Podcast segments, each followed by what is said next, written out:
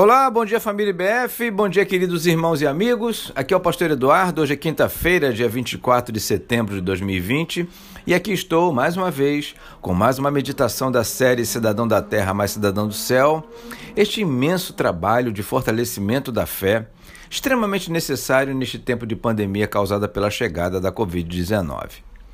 Seguindo em frente com as reflexões baseadas no episódio de Jesus e seus discípulos no Mar da Galileia, registrado em Marcos capítulo 4, de 35 a 41, hoje vou dar ênfase a outro trecho do mesmo versículo de ontem, o versículo 38, que diz assim: Jesus estava na popa, dormindo com a cabeça sobre um travesseiro. Os discípulos o acordaram e clamaram: Mestre, não te importa que morramos? Quero destacar o fato de Jesus estar dormindo enquanto o barco balançava fortemente por conta da violenta tempestade. É curioso e até engraçado imaginar a cena: o barco balançando de um lado para o outro e Jesus ali, deitado, certamente deslizando de um lado para o outro conforme o balanço das ondas.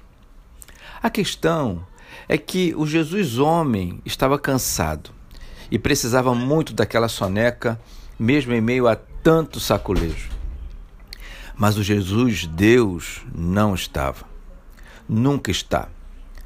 No Salmo 121, verso 4, diz a Bíblia: sim, o protetor de Israel não dormirá, ele está sempre alerta. Esta é uma verdade, irmãos, incontestável. No episódio do barco, precisamos entender que a grande diferença não residia no fato de Jesus estar dormindo ou acordado. Ele estava presente. Isso sim faz a diferença. A simples presença de Jesus, sem tomar nenhuma providência aparente, como se estivesse dormindo, faz toda a diferença. Irmãos, com toda certeza, se o nosso Salvador não estivesse naquele barco, ele iria afundar. A tempestade era muito violenta, segundo os relatos.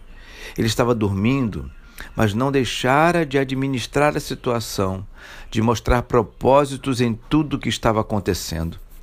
Sua divindade o revestia de poder para isso.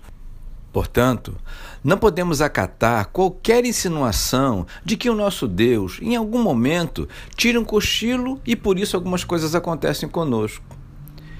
Mesmo sendo acordado pelos discípulos desesperados, ele se levanta na hora certa, repreende o mar e sossega o vento no momento próprio, tudo dentro de um plano que só ele tinha, tudo para mostrar que, com ele dentro, com ele no barco, esse barco chega do outro lado.